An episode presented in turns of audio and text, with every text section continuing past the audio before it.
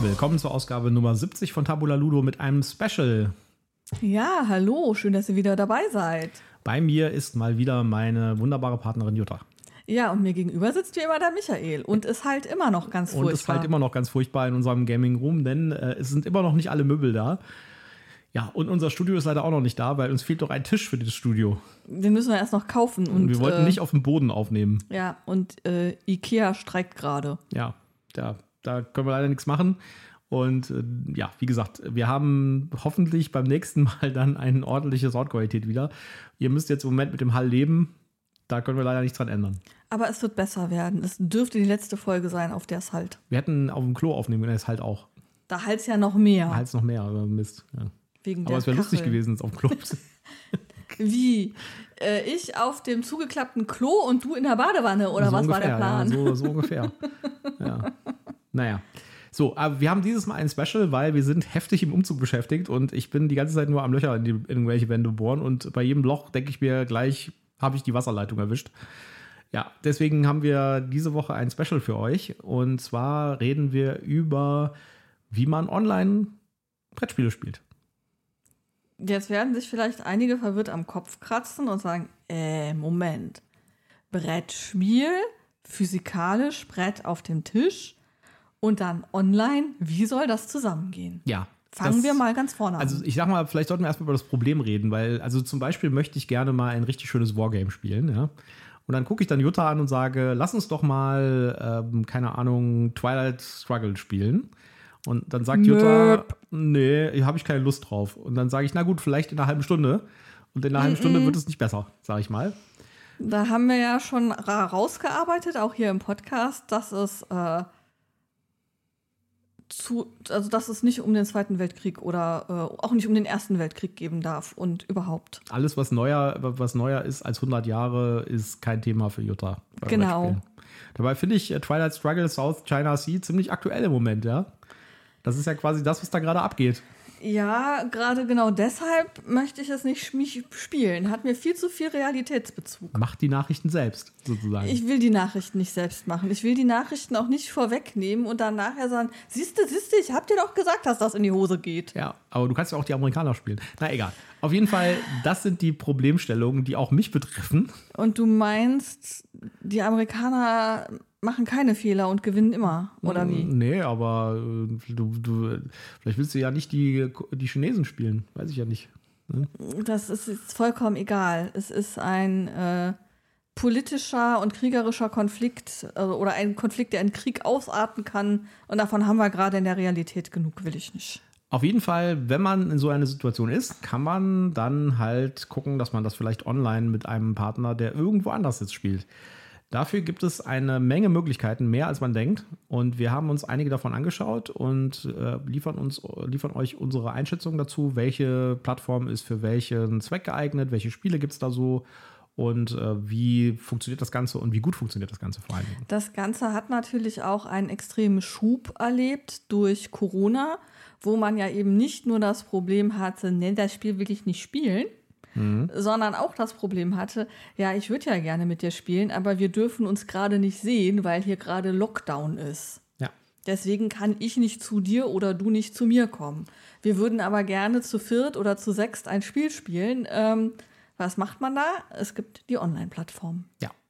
So, wir haben euch ein paar Online-Plattformen rausgesucht, die ihr euch mal angucken könnt. Und die teilen sich im Wesentlichen auf in zwei verschiedene Teile. Achtung, Werbehinweis. Aha. Wir sind nicht gesponsert, wir haben keine Rezensionsexemplare erhalten, aber wir nennen Markenprodukte und Firmen und wir haben Links in unseren Shownotes und deswegen sagen wir prophylaktisch, das hier ist alles Werbung aus Überzeugung. Das haben wir vorhin in der Folge vergessen. Ja, dann. Äh, ich habe schon gedacht, vielleicht vergessen wir das für immer. Gerade passte es so gut. Ich dachte, war schon am T-Shirts drucken dafür. Okay. Also, äh, die, die Plattformen teilen sich so ein bisschen in zwei Kategorien auf. Die eine Kategorie ist, äh, die, da wird versucht, den Brettspieltisch quasi zu emulieren. Das heißt, äh, das ist eher so, ich würde sagen, generisch, universell. Man hat also quasi einen 3D-Blick auf einen Spieltisch und kann da halt Karten hinlegen, Miepel hinlegen, Spielsteine, Bretter und so weiter. Und man kann quasi um den Tisch virtuell drumherum gehen in einer 3D-Welt und kann das Ganze dann halt manipulieren. Ja. Äh, diese Plattformen sind meistens auch so, dass die relativ wenig Regeln machen von der Plattform selbst. Das heißt, äh, man muss eigentlich im Wesentlichen, so wie man an einem normalen Tisch sitzt, alles selbst regeln. Es gibt ja. so ein paar Sachen, die machen die schon, ja, so Plättchen nachziehen oder sowas. Es kommt immer ein bisschen darauf an, wie gut das Spiel implementiert ist aber das ist viel manuelle Arbeit. Ja. Man muss auch richtig die Regeln kennen. Äh, man muss auch nachher selber die Punkte auswerten meistens. Genau, also das ist eher so eine Art äh, Weltsimulation, sage ich jetzt mal, ja. für den Spieltisch. Dafür kann man dann bei manchen auch einfach nachher den Tisch umschmeißen, wenn genau. man verloren hat. Genau, man kann so einen Tableflip machen. die andere Kategorie, das sind Plattformen, die die Spiele ein bisschen ja, wie kann man das sagen, äh, ein bisschen abstrakter umsetzen, sage ich jetzt mal. Da hat man dann keine 3D-Sicht auf den Spieltisch, sondern eher so eine Sicht auf die relevanten Sachen. Also man sieht die Karten halt, man sieht seine Hand als Liste zum Beispiel von äh, einzelnen Kartenbildern beispielsweise und sowas. Wenn äh, es ein Brett gibt, sieht man natürlich schon auch Brett, den Plan irgendwo. Ja, aber es ist halt keine 3D-Sicht, sondern es ja. ist eine 2D-Sicht.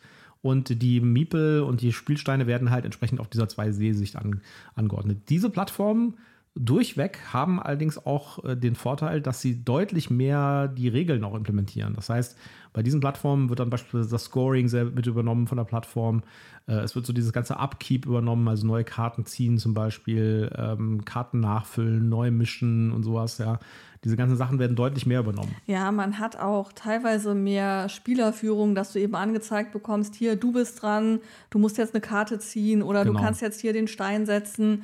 Wird dann nochmal gefragt, willst du das wirklich tun? Also du hast da eine stärkere Spielerführung als bei den äh, Simulatoren. Genau, damit ist man natürlich auch schneller durch. Ne? Also wenn man so ein Spiel spielt, äh, wenn man auf die Spiellänge guckt, ist man natürlich mit diesen 3D-Simulationen, wo man alles selbst macht, äh, spielt man deutlich länger, unter Umständen länger als bei einem echten Spiel auf dem Tisch, weil man halt aufwendig dann halt irgendwie Karten ziehen muss, dann irgendwie rechte Maustaste auswählen, neu mischen und sowas. Das ist halt deutlich aufwendiger, als wenn ich einfach den Miepel von einem auf einen anderen äh, Platz lege zum Beispiel. Bei den, äh, bei den etwas abstrakteren Implementierungen, da kann, dann beschleunigt das üblicherweise das Spiel. Also da kann man eine Runde Katan relativ schnell durchspielen, schneller als wenn man sie am Tisch spielt.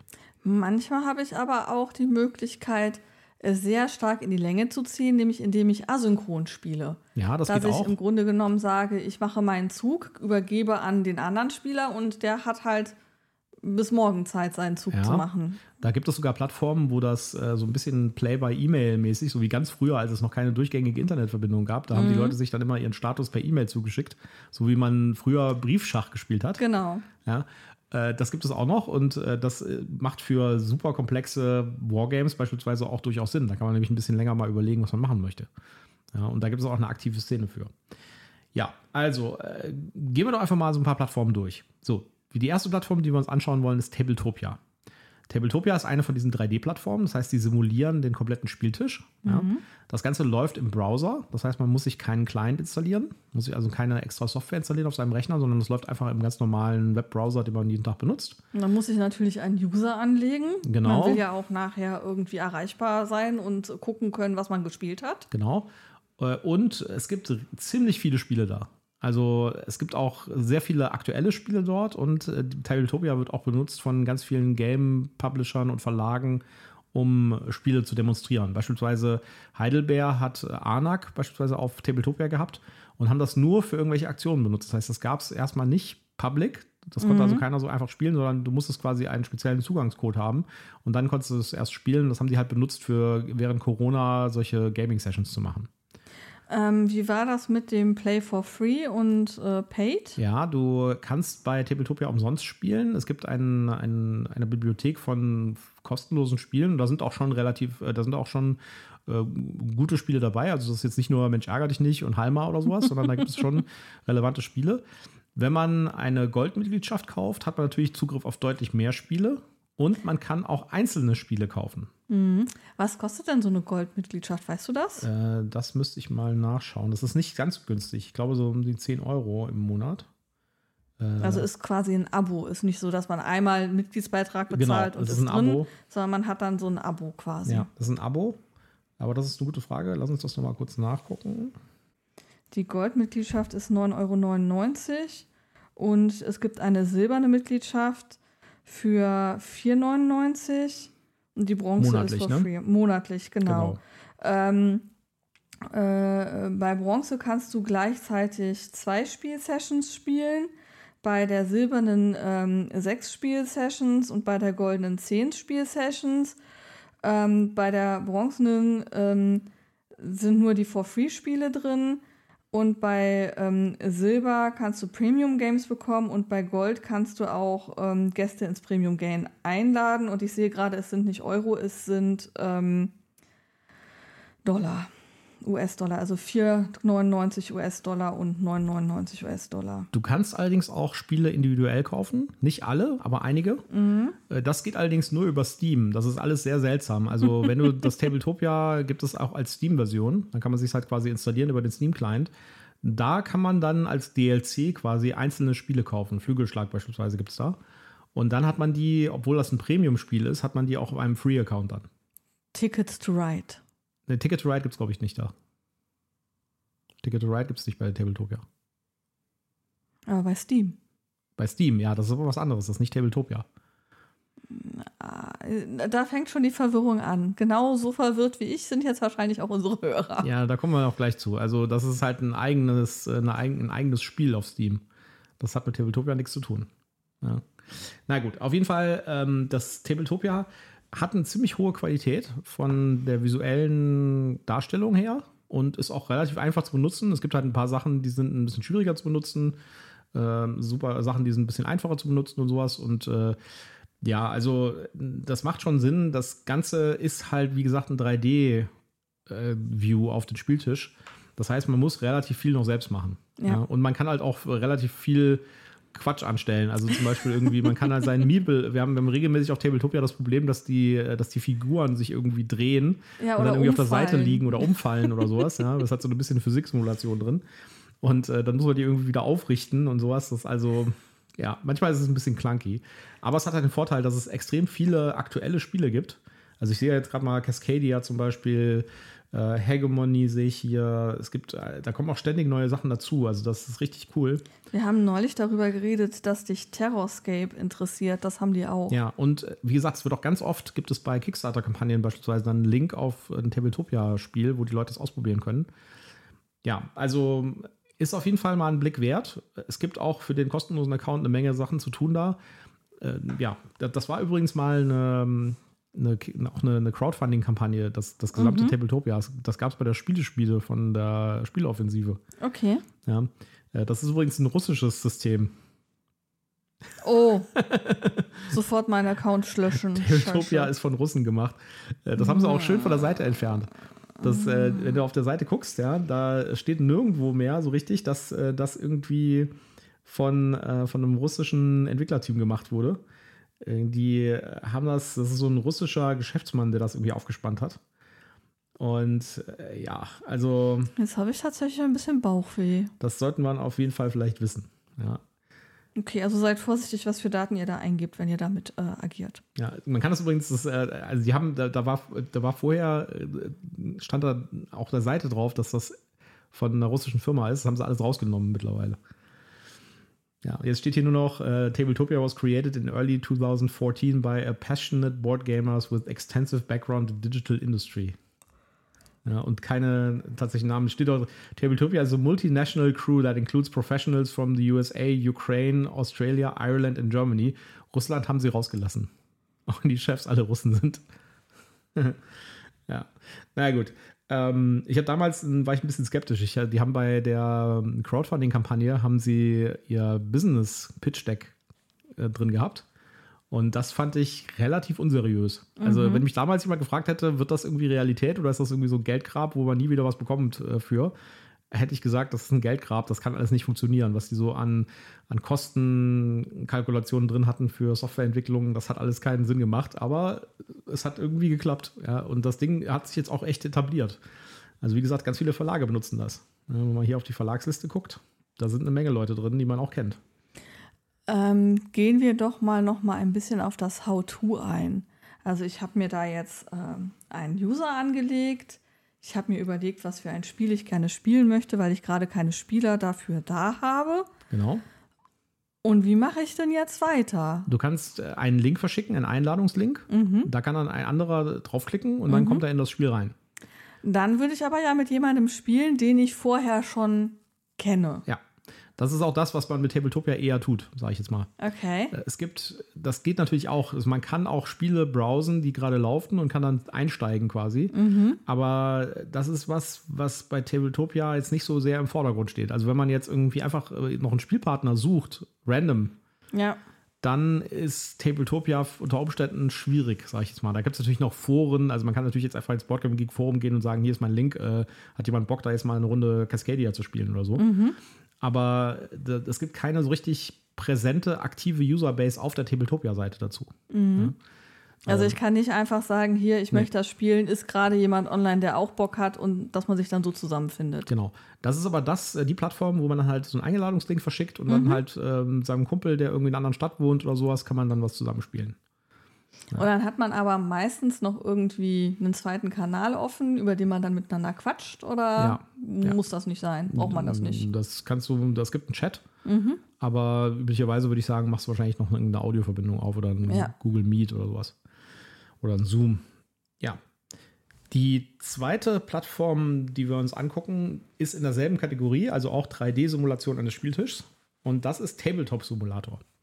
Tabletop Simulator ist insofern anders, als dass es ein, äh, ein Spiel ist, was man bei Steam kaufen muss und was man dann runterladen auf seinem Rechner installieren muss. Das gibt es für Linux, Mac und Windows.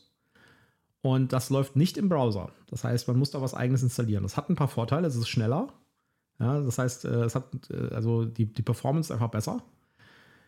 Die Bedienung ist etwas komplexer, aber es hat einen extremen Vorteil. Äh, Es hat eine Steam-Workshop-Integration, nennt sich das. Das heißt, äh, es ist relativ einfach für einfache B- ähm, Benutzer, Spiele selbst zu machen. Ja, das geht mit Tabletopia prinzipiell auch. Man kann da auch irgendwie Spiele selbst machen, aber das ist halt eher für Publisher. Man muss die halt auch publizieren auf der Seite. Hier kann man einfach so eine Art äh, Steam Workshop DLC erstellen. Das kann halt jeder machen und kann dann da Spiele drin äh, machen. Deswegen gibt es eine unglaubliche Menge an kostenlosen Spielen dafür, die man aus dem Steam Workshop runterladen kann. Ganz viele davon sind so halblegal, sage ich jetzt mal, weil das halt Umsetzungen sind von irgendwelchen tatsächlich erhältlichen Brettspielen mit dem Original Artwork und es wird einfach im Prinzip geduldet, sage ich jetzt mal. Ja. Ja, ähm, das Problem, das dabei so ein bisschen entsteht, ist, ähm, dass du dasselbe Spiel dann halt auch mehrfach hast in verschiedenen Versionen Ja. und du dann erstmal dich durchprobieren musst, welche Umsetzung jetzt die ist, die für dich die funktionalste ist in irgendeiner Form. Genau. Das ist halt auch so ein bisschen problematisch. Man sucht da nach Blood Rage zum Beispiel und findet irgendwie fünf verschiedene Versionen von Blood Rage. Eine ist nur in Polnisch, eine ist halb fertig, eine hat irgendwie äh, nur, hat irgendwie die zwei Erweiterungen nicht drin, ja, und die dritte ist die gute eigentlich, die man gerne haben möchte. Ja, und wenn man sich die vierte anguckt, sieht die auch erstmal gut aus und dann hat man halb gespielt und stellt fest, dass das Ding einen kolossalen Bug hat. Ja, also äh, die Auswahl ist da, sch- ist da äh, schwierig, sag ich jetzt mal. Aber der Vorteil ist halt, dass es ganz, ganz viele Sachen da halt kostenlos gibt. Ja. und äh, man da halt alles spielen kann und man kann Tableflip machen. Nachteil ist, dass, dass die Bedienung halt von den ganzen, die wir hier vorstellen, wahrscheinlich die zweitkomplexeste ist. Ja. Es gibt noch eins, das ein bisschen komplexer ist noch, aber die, also ich kannst dich erinnern, dass wir da mal, wir haben aber Pandemic mit Tabletop Simulator gespielt. Ja, bei Pandemic gibt es ja die Nimm die Ka unterste nimm Karte die unterste vom Stapel. Karte, Stapel. Moment, geht mal Kaffee holen. Ich brauche hier einen Moment, bis ich die Karte gefunden Ja, habe. also das dafür, also für sowas gab es halt keine, oder zumindest zu dem Zeitpunkt, als wir das gespielt haben, gab es dafür keine Funktion. Das heißt, man musste das quasi, äh, das Ding komplett flippen, die Karte nehmen und dann, also das war alles ein bisschen kompliziert. Trotzdem würde ich sagen, auch das ist das äh, schiebe, schiebe die Karte nachher unter den Stapel. Auch ganz schlimme Ja. Geschichte. Trotzdem ist äh, Tabletop Simulator halt für zum schnellen Ausprobieren von mal ein paar Sachen echt gut. Ja. die Firma, die das macht, ist ein bisschen seltsam. Ich finde das ganze Design von Tabletop Simulator furchtbar. Also dieses Logo, ja, das hat irgendwie so einen 90er-Font. Das ist schrecklich. Äh, Und ich, als wir, ich habe ja mal eine Kickstarter-Kampagne gemacht für so auch so ein Brettspiel. Und wir wollten da ähm, Prototypen halt testen damit. Und haben dann halt äh, gesagt, okay, wir brauchen mal so 10 Lizenzen davon, von diesem Spiel, oder 20, ja, oder 30. Und, und man kann bei Steam halt nur für einen Steam-Account kann das Spiel einmal kaufen. Du kannst keine, ja. kannst keine Lizenzen für andere Leute kaufen. Also du kannst ja. nicht sagen, hier äh, sind meine, meine 30 Tester. Mhm. Ihr bekommt jetzt jeder einen Code für Steam, wo ihr einen Tabletop-Simulator bekommt und dann könnt ihr das spielen. Geht nicht. Ja? Okay. Äh, deswegen habe ich damals die Firma angeschrieben und gesagt, ich möchte gerne 30 bis 50 Lizenzen kaufen. Mhm. Wie mache ich denn das? Hab nie eine Antwort gekriegt. Finde ich auch ein bisschen seltsam. Das also ist schon über ein Jahr her. Äh, schon fast zwei. Nee, das ist schon viel länger, ja. Wenn, äh, also finde ich schon ein bisschen seltsam, wenn irgendwie eine Firma kommt und man sagt, pass mal auf, ich will euch irgendwie 500 Euro geben für mhm. ein paar Lizenzen, ja, und die nicht mal darauf antworten. Ja. ja. Also, naja, kostet ungefähr 10 Euro. Mhm. Ja, also es schwankt, der Preis schwankt immer so ein bisschen zwischen 10 und 20 Euro. Wenn ihr das haben wollt, würde ich mal auf einen Sale warten. Es gibt ja immer diese Steam Sales und da wird das in den meisten Fällen auch reduziert. Und da gibt es dann auch mal so vier Packs, wo dann irgendwie ähm, eine Lizenz günstiger ist. Und die kann man tatsächlich dann weiter verteilen, aber es gibt halt nur vier Packs, sonst nichts. Ja. Mhm. ja, also Tabletop Simulator, cooles Ding eigentlich. Aber ich würde sagen, eher für den investierten, Nutzer. genau, für den etwas fortgeschrittenen Nutzer. Ja, dafür ist das gut. Man kann übrigens auch super Rollenspiele spielen. Ich, ich kenne eine Gruppe, die spielt das ausschließlich über Tabletop Simulator. Okay. Ja. Wobei es da ja viel bessere Möglichkeiten gibt, finde ich, also diese VTTs. Ja. ja. Gut, kommen wir mal zur nächsten und dann verlassen wir jetzt diese Kategorie der simulierten Spieltische. Jetzt kommen wir zu Boardgame Arena. Das ist mal mein nach der Rising Star bei diesen ganzen Plattformen. Das äh, gibt es schon relativ lange. Ist ein französisches Projekt mhm. von einem französischen Entwicklerteam. Haben wir auch schon viel benutzt. Haben wir auch schon viel benutzt. Ich habe auch einen Premium-Account. Und die haben halt eine abstraktere Implementierung. Das heißt, man sieht halt die, das, das, Spielbrett und man kann die Bibel verschieben. Es gibt eine starke Regelimplementierung. Das heißt, das Spiel übernimmt selbst äh, ganz viel von den Regeln. Das Ganze läuft auch im Webbrowser. Das heißt, man muss nichts installieren dafür. Ja, es gibt auch Mobile-Clients, aber das sind auch im Wesentlichen einfach nur äh, so Clients, die äh, auf dem Tablet zum Beispiel einfach die, den Webbrowser mehr oder weniger anzeigen. Das Ganze hat ein Premium-Modell, das heißt, man äh, kann einen Premium-Account bekommen. Der ist relativ günstig, der kostet 2 äh, Euro im Monat. Ja, muss man jährlich bezahlen, ist 24 Euro. Ich habe da auch einen Premium-Account seit zwei, drei Jahren oder sowas. Und dann kann man halt beliebig viele Spiele aufmachen und beliebig viele, mit beliebig vielen Leuten spielen. Der Preis ist gestiegen. Es kostet 2,50 Euro pro Monat und im Jahr dann 30 Euro. Okay. Ich habe doch heute Mittag noch nachgeguckt. Oder es liegt daran, dass ich auf einem Apple ah, iPad nein. gucke. ich weiß warum. Äh, ich habe nämlich beim, ich habe bei mir auf, äh, ich bin eingeloggt, bei mir auf der Seite steht Your äh, Premium Membership, um, Current Plan 2 Euro pro Monat. Ja, du hast halt noch günstig ich hab noch, eingekauft. Ich habe noch, den, hab noch den, den günstigen Links. Ja, aber nächste Rechnung am 7. Mai, das heißt, ich fliege da jetzt auch raus. Mhm. Ja, auf jeden Fall, das, das hat auch eine unglaublich coole Menge von Spielen und es kommen ständig neue Spiele gerade dazu weil das Ding wurde vor einiger Zeit von Asmodee gekauft.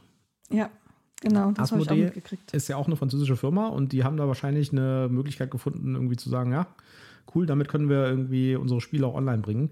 Und ich finde, die haben sich ganz schön gemacht. Also da merkt man, dass da die ganze Zeit dran gearbeitet wird. Die Optik ist immer noch teilweise scheußlich.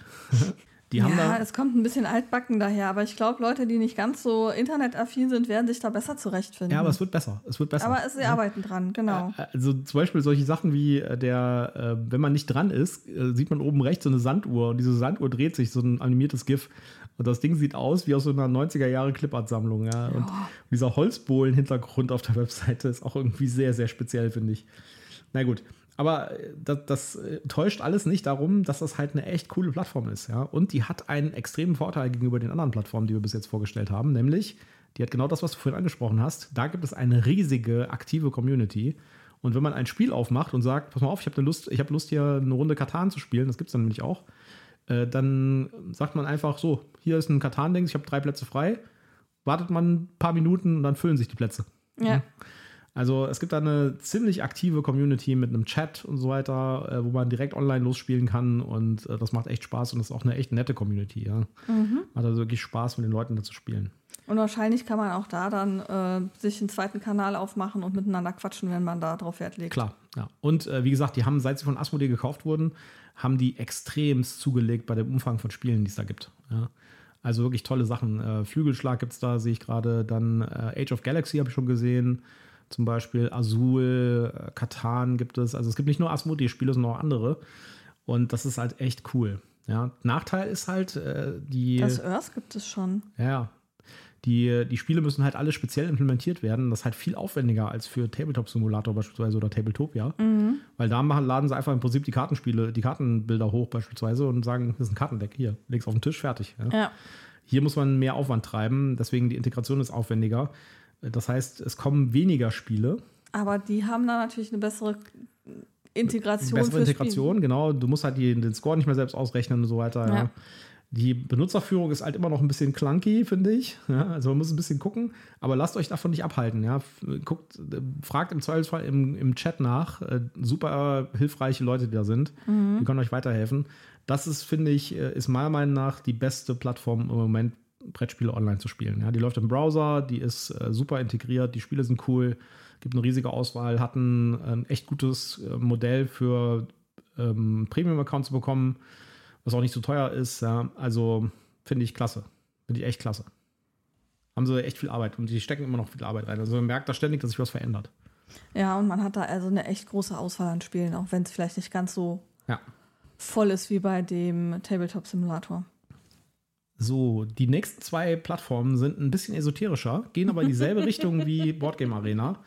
Und die waren früher, als Boardgame Arena noch nicht von Asmodee gekauft war, waren die auf demselben Level quasi wie Boardgame Arena. Und man wusste nicht genau, so welche von denen gewinnt jetzt eigentlich. Ja, und zwar geht es um Yukata und um Brettspielwelt.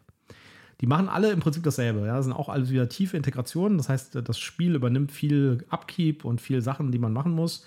Es gibt eine relativ aktive Community, aber die sind halt alle so ein bisschen äh, in den Hintergrund getreten gegenüber Brettspiel, äh, gegenüber Boardgame Arena, weil die haben halt einen deutlich geringeren, äh, geringere Auswahl an Spielen und neue Spiele kommen halt auch relativ langsam. Ja, das sind übrigens beides deutsche Projekte, Yukata und Brettspielwelt. Die, äh, das, das Businessmodell ist mir bei beiden nicht so richtig klar. Also es gibt keine Premium-Accounts. Man kann auch nichts irgendwie kaufen oder sowas. Ja. Mhm. Man äh, kann wahrscheinlich spenden, das gehe ich von aus, aber es ist alles umsonst. Und es gibt da auch ein paar aktuelle Spiele, aber die Auswahl ist halt deutlich kleiner. Ja. ja, und also wenn wir jetzt von der Optik reden, wirklich schicker als Boardgame Arena sieht es jetzt auch nicht nee. aus. Zumindest das Yukata, das ich gerade äh, aufhabe. Das sieht mir beides aus wie so Privatinitiativen mehr. Ja, und äh, ich meine, gut, Boardgame Arena sah auch aus wie eine Privatinitiative, wie gesagt, die Sanduhr und so, ja. Äh, aber die wurden dann halt irgendwann übernommen und seitdem haben die, sind die halt extrem gewachsen. Bei den anderen beiden würde ich das jetzt abhängig machen von der Spielauswahl. Es gibt halt bestimmte Spiele, die gibt es bei Yukata oder bei Brettspielwelt, aber nicht bei den anderen Plattformen. Das heißt, wenn ihr da irgendwas findet, äh, dann guckt euch das mal an. Äh, die haben auch zum Beispiel Messina gibt es bei, bei Yukata, glaube ich. Genau, Messina ja. 1347. Genau. Und äh, das sind halt auch, also wie gesagt, sind auch relativ aktuelle Spiele dabei. Aber ja, also das sind halt eher die kleineren Plattformen. Und damit ist auch die Community dann kleiner. Ne? Also bei Boardgame Arena hat man die massive Community, die da sitzt. Das ist auch das, wo äh, YouTuber und so, wenn sie über sowas reden, halt meistens drüber reden, über Boardgame Arena. Ja. So, die letzte von den Plattformen, die wir euch noch vorstellen wollen, ist Vassal. Das fällt so ein bisschen aus dem Rahmen raus. weil äh, das ist eine Open Source Plattform.